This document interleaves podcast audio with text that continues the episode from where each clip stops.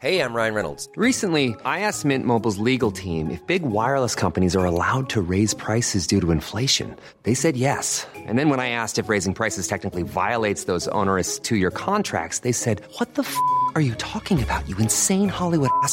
So to recap, we're cutting the price of Mint Unlimited from $30 a month to just $15 a month. Give it a try at mintmobile.com slash switch. $45 up front for three months plus taxes and fees. Promo rate for new customers for limited time. Unlimited more than 40 gigabytes per month. Slows. Full terms at mintmobile.com.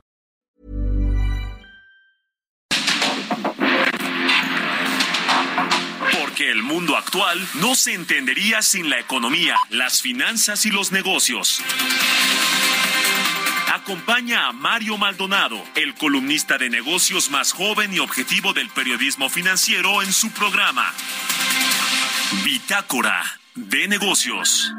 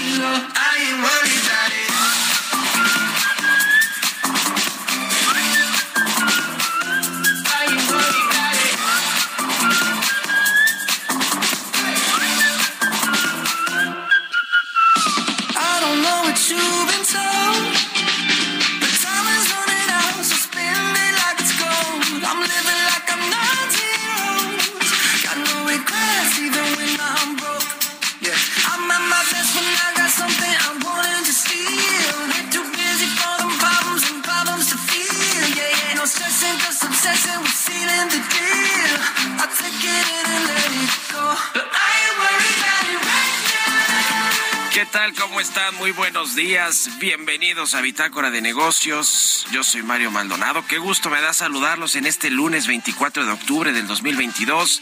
Estamos transmitiendo en vivo tempranito aquí en la cabina del Heraldo Radio como todos los días. Muchas gracias por acompañarnos en punto de las 6 de la mañana arrancamos con la información, con toda la barra de noticias de El Heraldo Radio.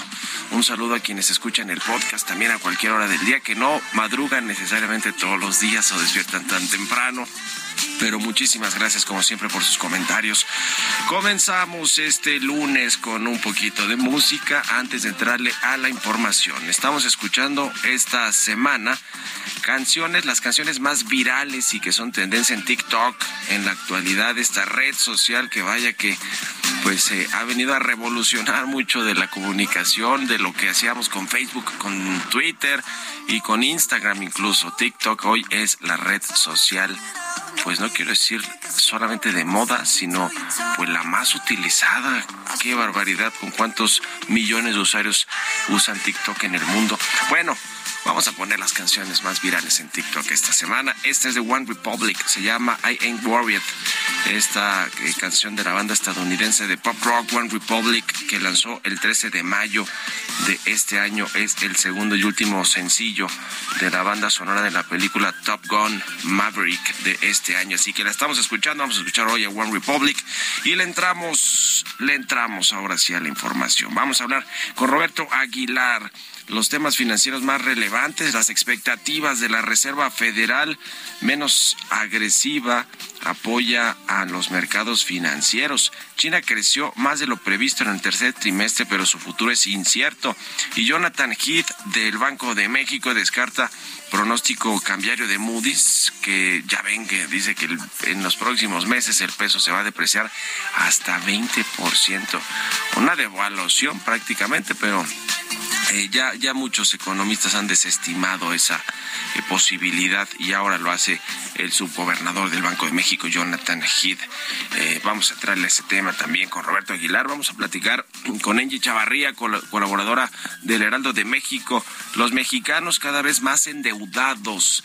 Eso es lo que pues eh, sucede con México, no solo a nivel personal de créditos personales, de las tarjetas de crédito, créditos de nómina, eh, hipotecarios, automotrices, sino pues si dividimos eh, la deuda pública entre los mexicanos, pues estamos más endeudados también. Le vamos a entrar al tema, vamos a hablar con Arturo Carranza, analista del sector energético, precisamente sobre el tamaño de la deuda de Pemex y de la CFE eh, y de la y de la Ciudad de México, incluso lo, que se podría contratar para el próximo año, ahora que está el paquete económico discutiéndose en el Congreso de la Unión. Ya se aprobó la ley de ingresos, la ley de derechos y se va al Senado. Tienen hasta el 31 de octubre los senadores para pasarla. También que, pues prácticamente, así como los diputados no le cambiaron una coma, no se espera que los senadores le cambien ni media coma tampoco. Y hablaremos también con Gabriela Siller, directora de análisis del Banco Base, precisamente sobre este reporte de Moody's Analytics, que no es Moody's la calificadora, por cierto, hay, que aclararlo. Se va a depreciar el peso 20% entre finales de 2020 y principios de 2023. Vamos a analizar con Gaby Siller, que es experta en todo el tema cambiario de mercados cambiarios y, hablaremos de eso. Así que le vamos a entrar hoy estos temas y algunos otros aquí en Bitácora de Negocios, así que quédense con nosotros en este lunes 24 de octubre. Vámonos al resumen de las noticias más importantes para comenzar este día con Jesús Espinosa.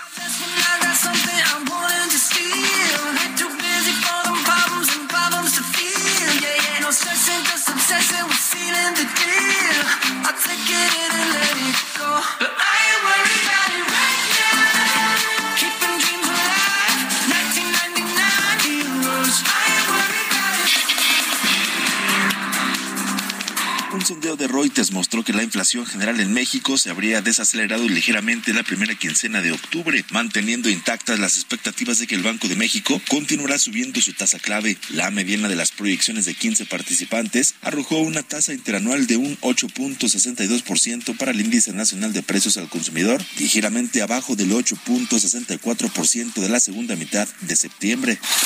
Un juez federal emitió el fallo en favor de 7.317 consumidores afectados por incumplimientos en el servicio aéreo de Interjet, a quienes la aerolínea deberá pagar daños y perjuicios. Esto luego de la demanda de acción colectiva que inició la Profeco en la que participaron usuarios de la aerolínea entre 2018 y 2020 que sufrieron de cancelaciones, pérdidas de vuelos y conexiones, demoras, entre otras. El grupo consultor de mercados agrícolas señaló que el decreto del acuerdo de apertura contra la inflación y la carestía no define cómo se logrará mantener el precio de 1.039 pesos de la canasta básica de productos alimenticios. Detalló que el problema es que se incluye solamente a las tiendas de autoservicio, cuando en realidad la mayor parte de la población compra sus bienes en mercados, tianguis, pequeños comercios y tortillerías tradicionales en todo el país. La Comisión Reguladora de Energía otorgó el viernes pasado 48 permisos de expendio al público de petrolíferos en estaciones de servicio, a pesar de que se detectaron irregularidades en 20% de las solicitudes. El déficit de las finanzas públicas de Estados Unidos se redujo a la mitad en el año fiscal 2022 con relación al 2021, luego de un récord histórico registrado hace dos años a causa de los gastos por la pandemia. La cifra en rojo se ubicó en 1.375 billones de dólares para el ejercicio fiscal que terminó en septiembre de este año.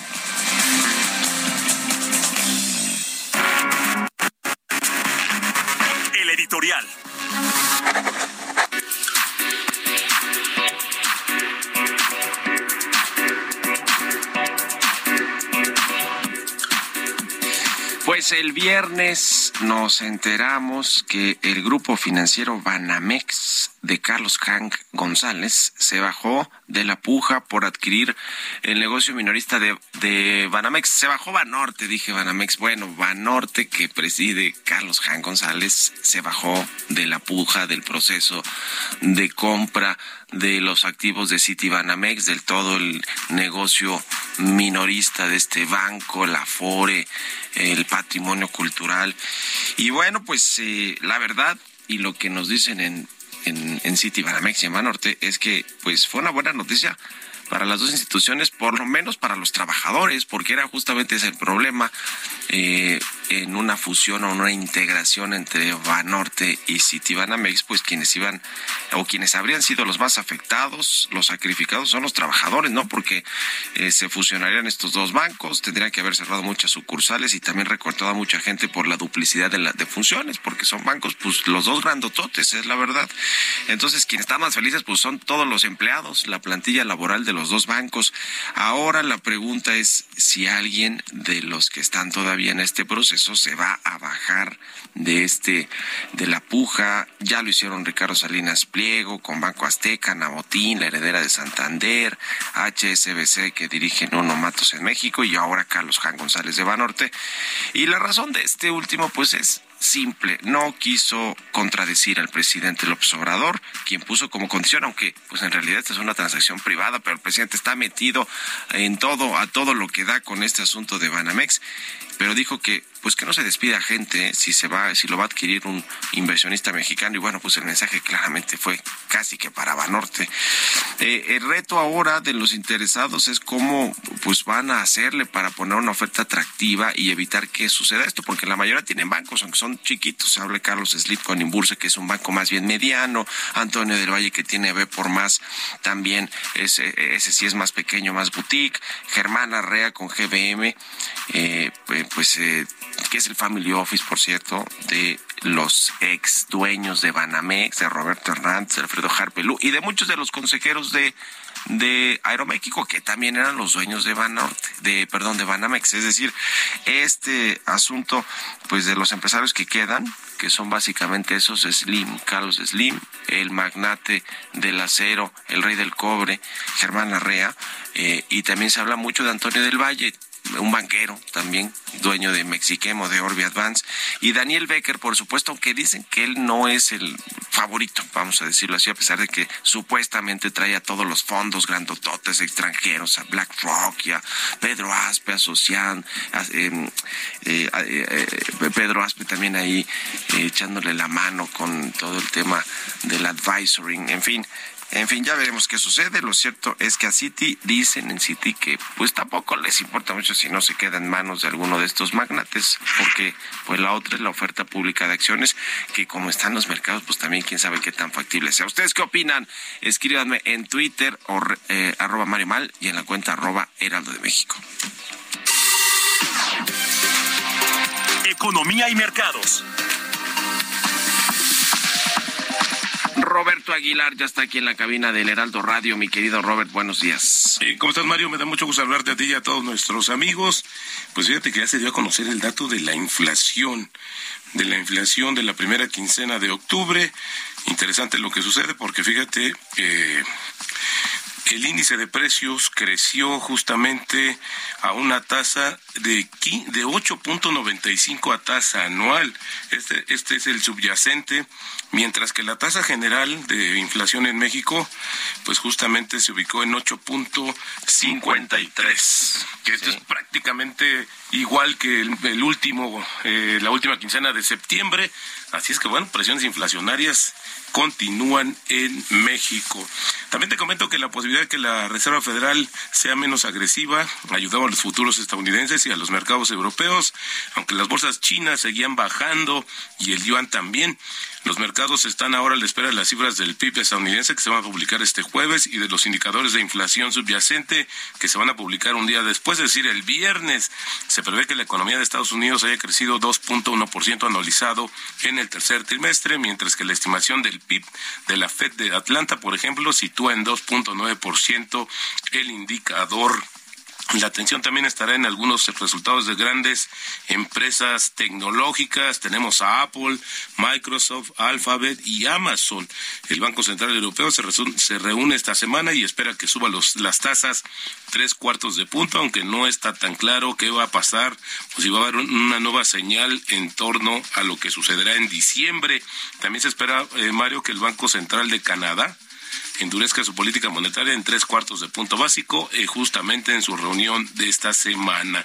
La economía china repuntó a un ritmo más rápido de lo esperado en el tercer trimestre del año con una tasa de 3.9%, pero fíjate que los estrictos controles por el coronavirus, este cero tolerancia, la prolongada caída del sector inmobiliario y los riesgos de recesión mundial ponen en entredicho los esfuerzos del gobierno por fomentar una sólida reactivación durante el próximo año. Sin embargo, la debilidad de la demanda interna y el freno de las exportaciones apuntan a una recuperación accidentada, ya que China parece estar dispuesta a continuar con su actual estrategia de cero COVID, después de que el país concluyera su doble remodelación de liderazgo en la que Xi Jinping se aseguró un tercer mandato como secretario general del gobernante Partido Comunista. Y parece esto no le gustó a los mercados, comenzó a caer 5%, se recuperó un poco, pero sigue en números negativos las bolsas en China.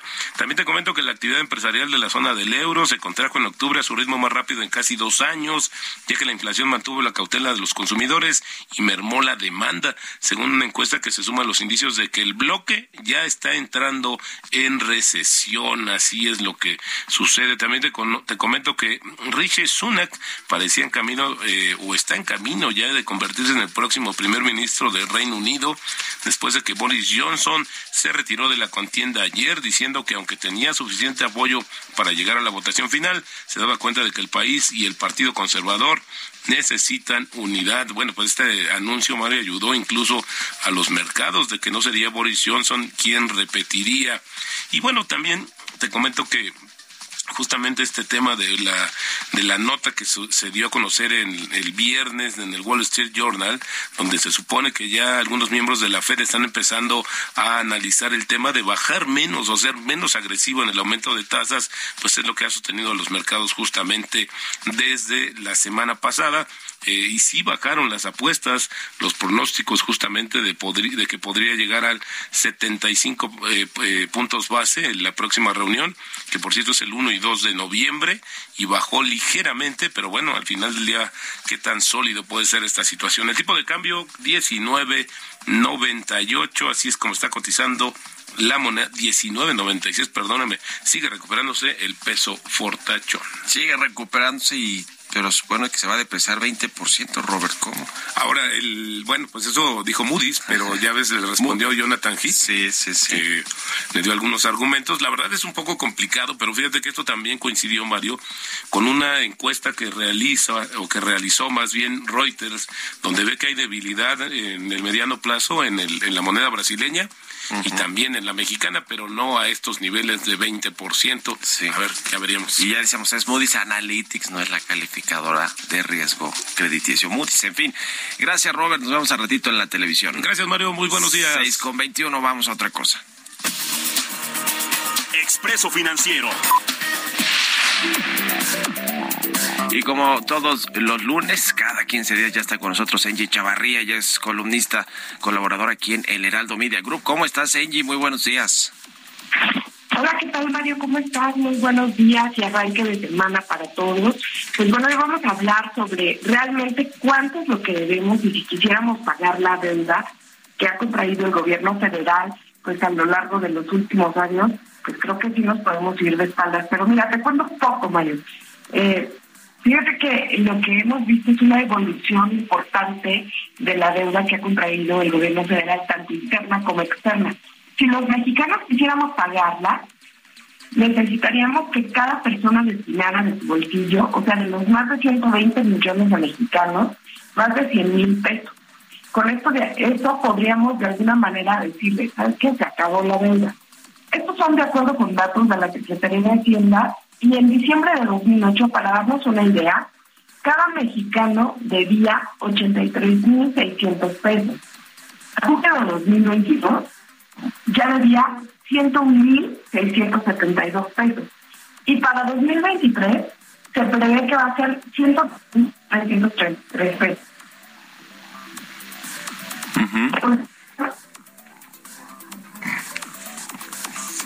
Estamos teniendo problemas ahí de comunicación con Angie Chavarré, pero bueno, nos hablaba de este asunto de cuánto debemos los mexicanos por eh, la deuda pública o si la pagáramos la deuda pública que ha contraído el gobierno federal se necesitaría que cada persona destinara de su bolsillo más de 100 mil pesos.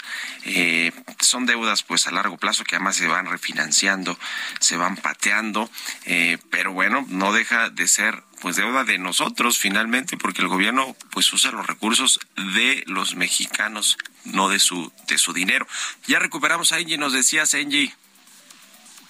Sí, regresamos Mario, y te comentaba que no es un tema menor debido a que, pues bueno, si vemos cómo se va a comportar la deuda en los siguientes eh, meses, pues incluso para 2028 se prevé que va a ser de 128 mil pesos en, en, ese, en ese periodo.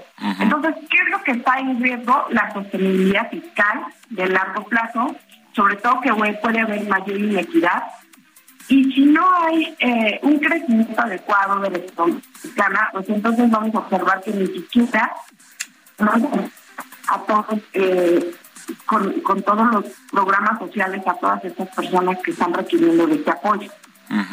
Sin duda alguna. Eh, y además yo decía al inicio de la, del programa, pues esto se junta con las deudas que tenemos eh, de créditos personales, de créditos de nómina, de la tarjeta de crédito, los créditos automotrices, eh, hipotecarios, es decir, lo que tenemos que pagarle cada mes a los bancos cada mes y por ejemplo en promedio cada eh, cada familia mexicana tiene un adeudo con los bancos de 60 mil pesos de tan solo tarjetas de crédito sin contar aquellos que han contraído una hipoteca.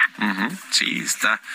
En fin, en fin, el crédito es bueno, el financiamiento es bueno, pero hay que saberlo usar y no hay que financiarlo con otras tarjetas y, y no nos alcanza para pagar luego ni el mínimo. En fin, muchas gracias querida Angie. ¿Dónde te puede seguir la gente?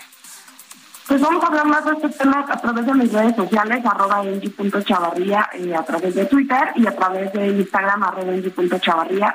pues muchas gracias. Buenísimo, gracias. Buen día, buen inicio de semana. Vámonos a la pausa y volvemos con más aquí a Bitácora de Negocios.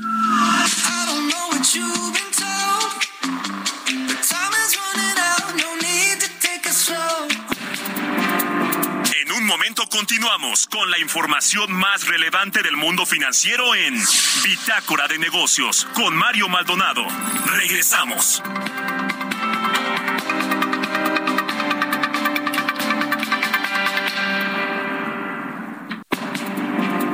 Estamos de vuelta en Bitácora de Negocios con Mario Maldonado.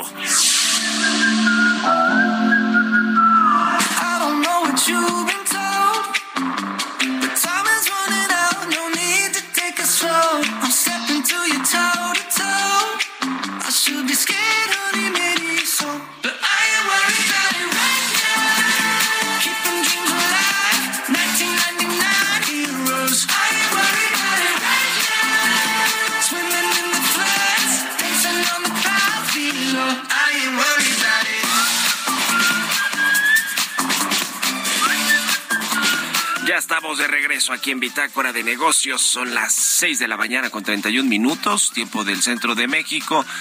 Y regresamos con un poquito de música. I'm Sandra, and I'm just the professional your small business was looking for. But you didn't hire me because you didn't use LinkedIn jobs. LinkedIn has professionals you can't find anywhere else, including those who aren't actively looking for a new job but might be open to the perfect role, like me. In a given month, over 70% of LinkedIn users don't visit other leading job sites. So if you're not looking on LinkedIn, you'll miss out on great candidates like Sandra. Start hiring professionals like a professional. Post your free job on linkedin.com/people today. Antes de irnos con la, con la información en esta segunda mitad del programa, estamos escuchando One Republic, se llama I Ain't Worried esta canción. Esta semana escuchamos canciones de las que son más virales y tendencia en TikTok actualmente, y es el caso de esta de One Republic, que se lanzó el 13 de mayo del 2022. One Republic fue la única banda que presentó una canción original para esta película de Top Gun Maverick este año y es esta que estamos escuchando de fondo. Vámonos al segundo resumen de noticias con Jesús Espinosa.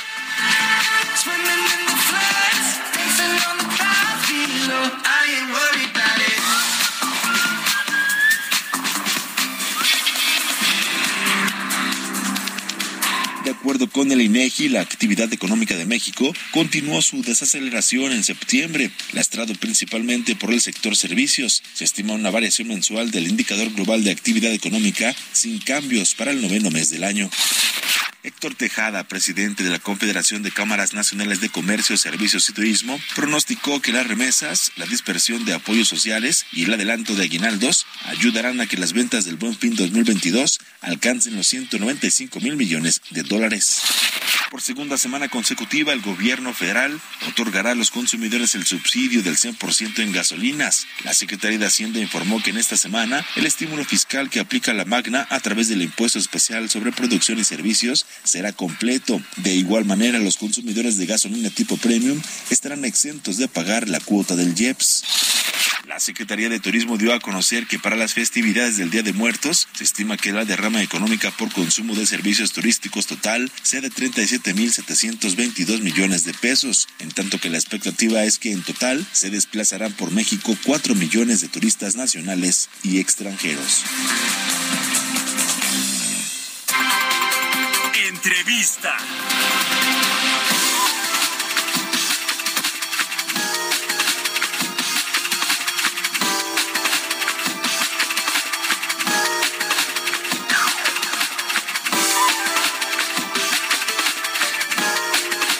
Y bien, pues ya le decía, vamos a platicar con Arturo Carranza, él es analista del sector energético, pues sobre la enorme deuda también, ahora que hablamos de la deuda pública de México y de cuánto nos tocaría a los mexicanos si tuviera que pagarse ya, cuánto nos tocaría pues eh, pagar o contribuir cada uno, pues también las empresas paraestatales o productivas del Estado como Pemex y la Comisión Federal de Electricidad tienen una enorme deuda.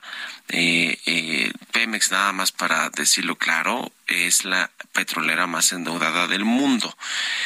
Y también algunas entidades del país, como el, el caso de la Ciudad de México, que es la, la, el Estado, la ciudad, el- la entidad, perdón, más endeudada con 91 mil millones de pesos, pues todo eso también se va a reflejar en el presupuesto, en el paquete económico del próximo año. Y vamos a platicar de eso con Arturo. ¿Cómo estás, Arturo? Muy buenos días. Hola Mario, buenos días, qué gusto saludarte. Igualmente, pues cómo, cómo ves todo este tema de, de los eh, pesadísimos pasivos que tiene Pemex y CFE en, en- en principio sobre y, y que, y que bueno pues tienen que ir pagando su deuda, ¿no? Y está solicitado recursos para esto en el paquete económico del próximo año. Claro Mario, tres puntos. El primero, hay que recordar que Hacienda y el Congreso autorizan anualmente a petróleos mexicanos y a la Co- Comisión Federal de Electricidad la adquisición de deuda. Para el próximo año, el- eh, la Cámara de Diputados ya aprobó un endeudamiento para petróleos mexicanos de 169 mil millones, para la CFE de 409 mil millones. Y aunque la contratación de deuda, Mario, este es mi segundo punto, es un tema imprescindible para estas dos empresas, el próximo año dado el escenario económico de incertidumbre que prevalece y el modelo de negocio de ambas empresas, parecería que el endeudamiento no sería una buena opción. Y terminar comentando un poco lo que tú dices, Mario. hay que recordar que la deuda de Pemex es uno de los problemas más grandes que enfrenta la petrolera actualmente. Su deuda total asciende aproximadamente a 2 billones 160 mil millones de pesos. En el caso de la CFE, si bien la deuda es más manejable, ya que asciende a poco más de 500 mil millones de, pesos, su programa de inversión con el que está financiando la construcción de un nuevo parque de generación eléctrica podría complicarse de cara al escenario económico que estamos viviendo actualmente, Mario, y a la contratación de nuevas deudas.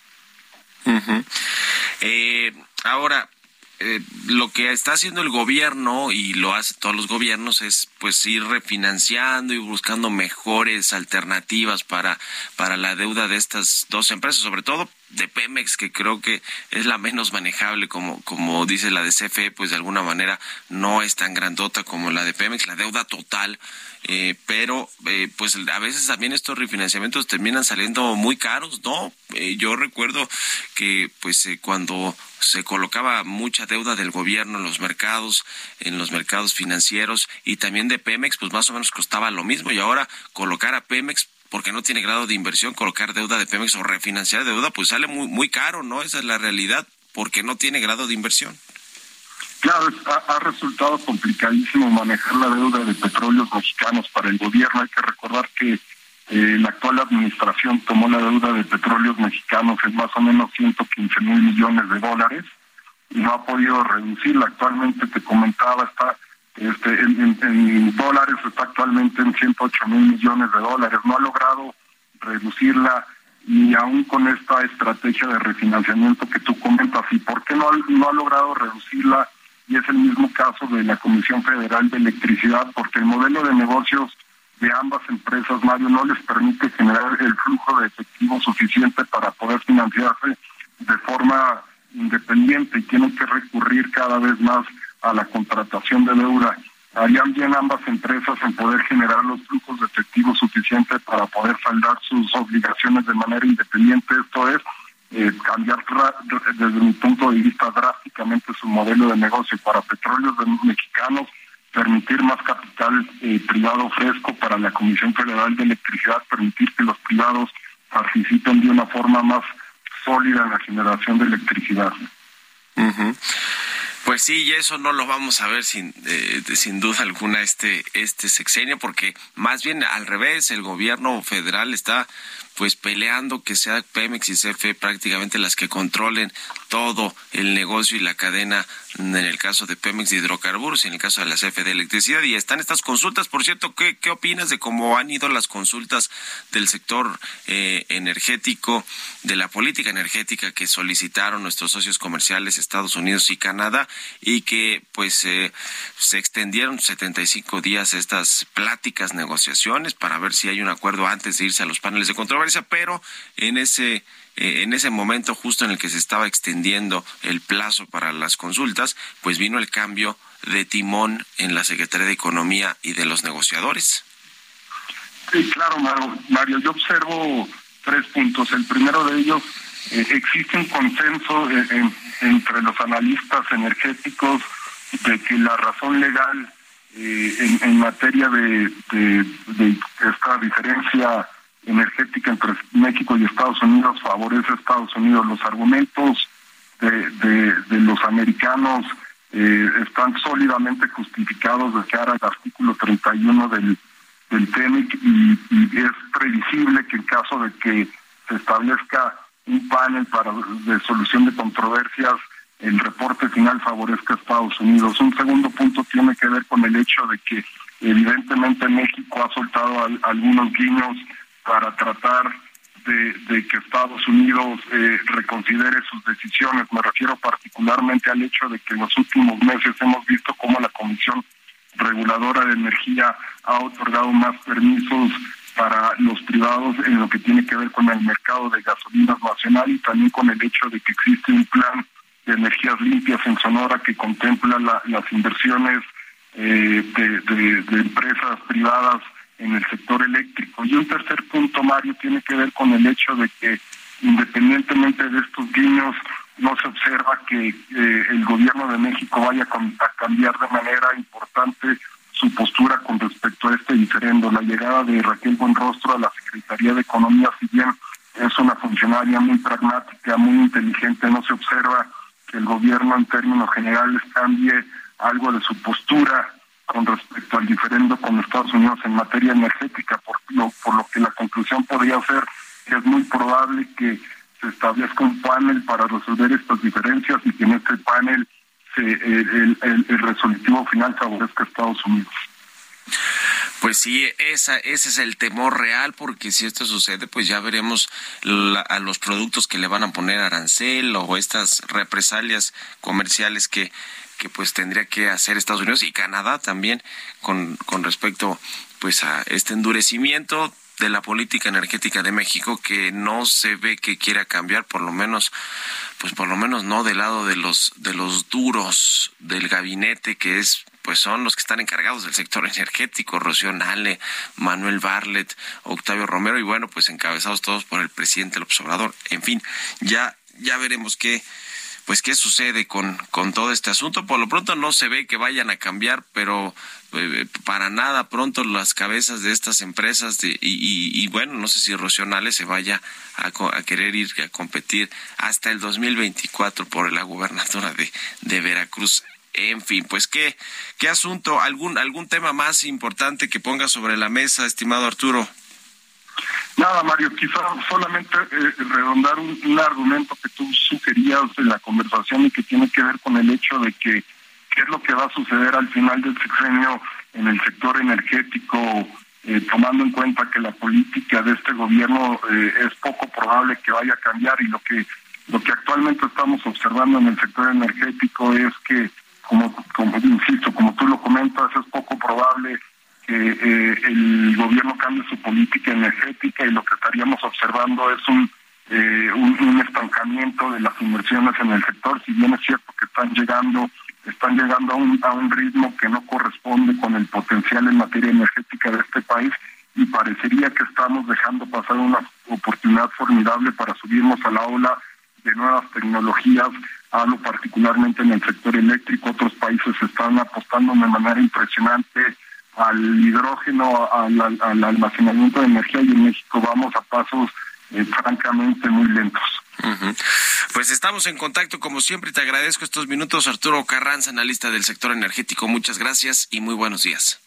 Gracias a ti, Mario. Buenos días. Un abrazo, que estéis bien. Seis con cuarenta y tres minutos. Vámonos con las historias empresariales. Historias empresariales.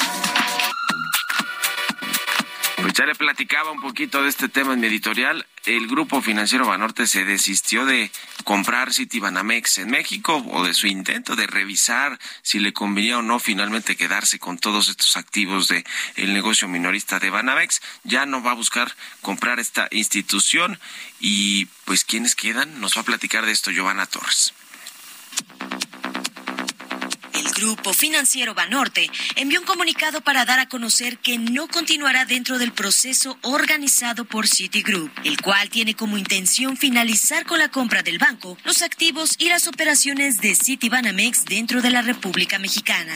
Con esto, la asociación que tenía una de las mayores posibilidades de adquirir este grupo financiero se quedará fuera de la jugada, por lo que tendrá que ser otra compañía la que se ofrezca a controlar esta empresa. Esto luego de que en conferencia de prensa para dar a conocer sus resultados del tercer trimestre de este año, al ser cuestionado al respecto, Marcos Ramírez Miguel, director general del grupo financiero, dijera que no había nada nuevo que informar. De acuerdo con diversos estudios, entre las complicaciones a las que se enfrentaba Banorte en la adquisición de las operaciones de Estados Unidos en México, era la administradora de fondos para el retiro Afore, pues superaría el 20% del mercado y el número de empleados luego de que el jefe del Ejecutivo señalara que debería mantenerse la plantilla. De haber adquirido los negocios de la banca al menudeo, la banca empresarial, la aseguradora, la Afore y todo el acervo cultural superaría a BBVA México. Con información de Verónica Reynolds para Bitácora de Negocios, Giovanna Torres.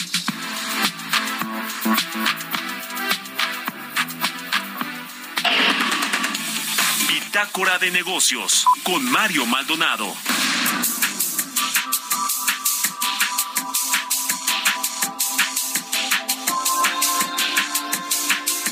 Vamos a platicar con Gabriela Siller, ella es directora de análisis de El Banco Base, a quien me da mucho gusto saludar. ¿Cómo estás, eh, Gaby? Muy buenos días.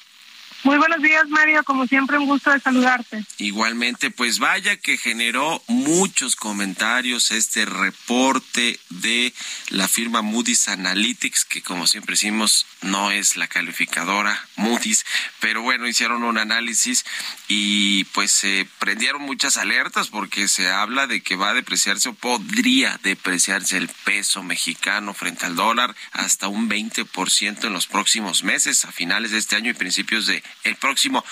¿Qué opinas tú? ¿Cuál es tu, tu análisis de entrada? Tú que eres eh, pues eh, siempre con un seguimiento al mercado cambiario muy, muy específico, Gaby. Bueno, pues yo creo que a los economistas también nos llamó mucho la atención. Una depreciación del 20% implicaría que sería 24 pesos por dólar, cerca de los niveles máximos históricos que tenemos del tipo de cambio. Y la verdad es que el peso mexicano se ha mantenido más o menos estable cotizando entre 19.80 y 20.20 por los flujos de divisas que vienen del exterior por exportaciones, remesas, inversión extranjera directa. Y aunque siguen saliendo capitales de nuestro país, el monto es mucho menor de lo que entra por exportaciones. Ahora, pues se prevé una recesión en Estados Unidos, o si no, de perdido que sigan con una desaceleración económica por los incrementos en la tasa de interés, pero la recesión se espera leve y entonces los flujos tampoco se caerían a los niveles del 2020, por ejemplo, o del 2008.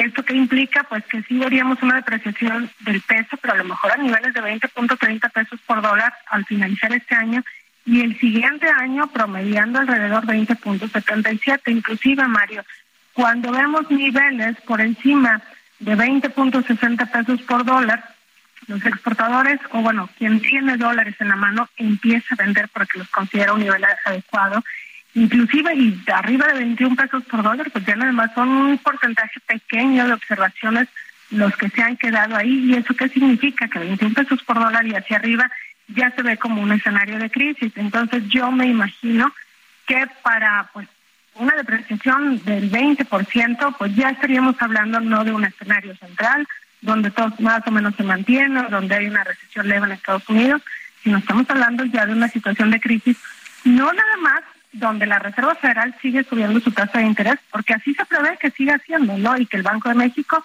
le sigue el ritmo al menos los primeros nueve meses del año del 2023, sin una situación de crisis en donde escala la guerra, en donde México pierde la calificación crediticia, vaya, un escenario así de malo. Entonces, la verdad es que se ve baja la probabilidad, por lo pronto, de una depreciación del 20%, como se ven las cosas ahorita. Y lo cierto es que el pues el peso mexicano ha sido muy defensivo por usar solamente un, una palabra, no es decir, ha mostrado una buena eh, defensa y se ha apreciado pues contra muchas otras divisas, hasta 28 divisas de, de, los mercados cambiarios, según los datos de Bloomberg, que es un poco lo que también ponía Gerardo Esquivel, el subgobernador del Banco de México, con respecto a la fortaleza que sí tiene el peso frente al dólar. Y también ayer Jonathan Heath, pues desestimaba este escenario que plantea Alfredo Cutiño de Moody's Analytics de, depreciación de 20%. O el peso sí se ha defendido bastante bien en, en los vaivenes de los mercados cambiarios internacionales. Así es. Ahora, esa fortaleza del peso no tiene que ver con fundamentales de México, sino más bien con esos flujos que vienen del exterior, particularmente de Estados Unidos. Y bueno, pues se prevé que Estados Unidos entre en recesión y si estos flujos se van a desacelerar, y más, las exportaciones ya se han empezado a desacelerar, pues siguen creciendo alrededor del 18%, las remesas también siguen alcanzando niveles máximos históricos. Y mientras que estos flujos sigan llegando, entonces el peso, la verdad es que no se prevé que vaya a subir más allá, por ejemplo, de 21 pesos por dólar, que puede ser un riesgo para el tipo de cambio, para el peso mexicano.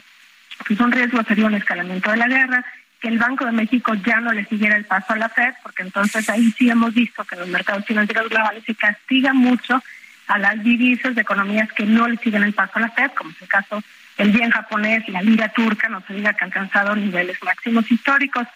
Y también, bueno, pues si lo de las consultas escala, paneles y llegan a ponerle sanciones a México, Estados Unidos y o Canadá, pues obviamente también esto implicaría que las exportaciones se desacelerarían o caerían más allá de lo que podrían caer con una recesión en Estados Unidos. Y entonces ahí sí podríamos ver un escenario por encima de 21 pesos por dólar, pero por lo pronto te digo, vemos 20.30 a finales de este año, si es que se sube, porque inclusive también estamos viendo demasiada estabilidad y el siguiente año pues un promedio del tipo de cambio de 20.77 pesos por dólar, pensando que la economía estadounidense va a desacelerarse, se va a seguir desacelerando, que puede caer en una recesión parecida a la de la década de 1980, donde la actividad económica cayó, repuntó y luego volvió a caer, pero todo de manera lenta, esperando que la Reserva Federal pues siga subiendo su tasa de interés a niveles aproximados del 5% el siguiente año. Pues ojalá que así sea eh, para, para bien de todos y para que la economía pues mantenga, se mantenga con, con, estabilidad, eh, por lo menos, aunque no estemos creciendo y no vayamos a crecer ese 3% que anticipa Hacienda para el próximo año. ¿Cómo viste el dato de la inflación? Aprovecho para preguntarte, Gaby, que salió hace ratito de la inflación de la primera quincena de octubre, que fue de 8.53% a tasa anual. Eh, pues ya lleva desacelerándose que pues algunas quincenas, ¿no? La inflación, no, sé si ya tocó el pico, el punto máximo como, como dijo Gerardo Esquivel, eh, pero, pero lo cierto es que está desacelerándose.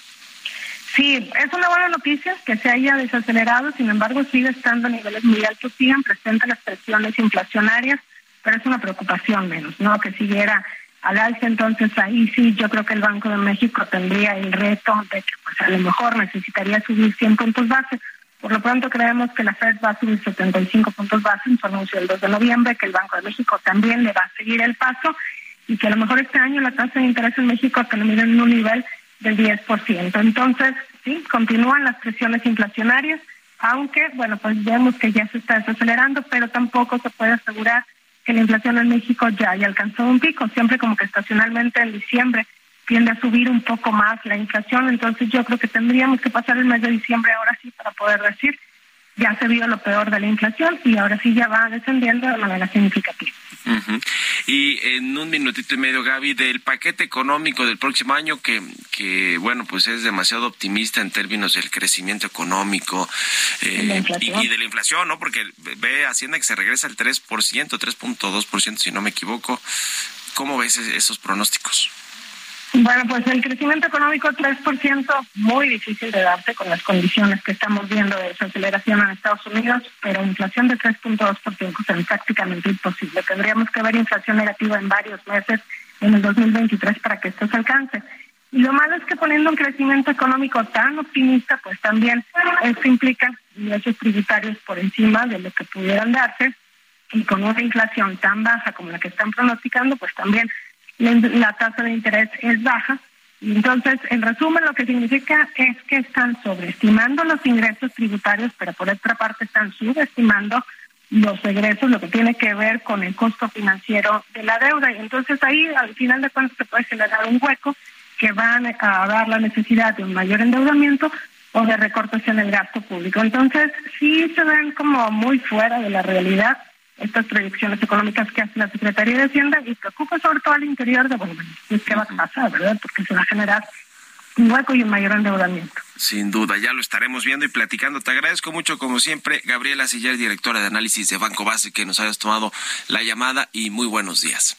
Muy buenos días, Mario. Gracias a ti. Hasta luego. Un abrazo. Hasta luego. Con esto nos despedimos. Gracias a todos ustedes por habernos acompañado este lunes aquí en Bitácora de Negocios. Se quedan en estas frecuencias del Heraldo Radio con Sergio Sarmiento y Lupita Juárez. Nosotros nos vamos a la televisión, al canal 8 de la televisión abierta a las noticias de la mañana y nos escuchamos aquí mañana tempranito a las 6. Muy buenos días.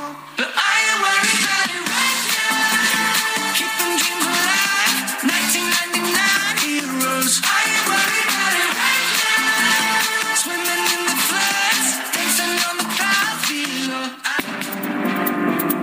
fue Bitácora de Negocios con Mario Maldonado.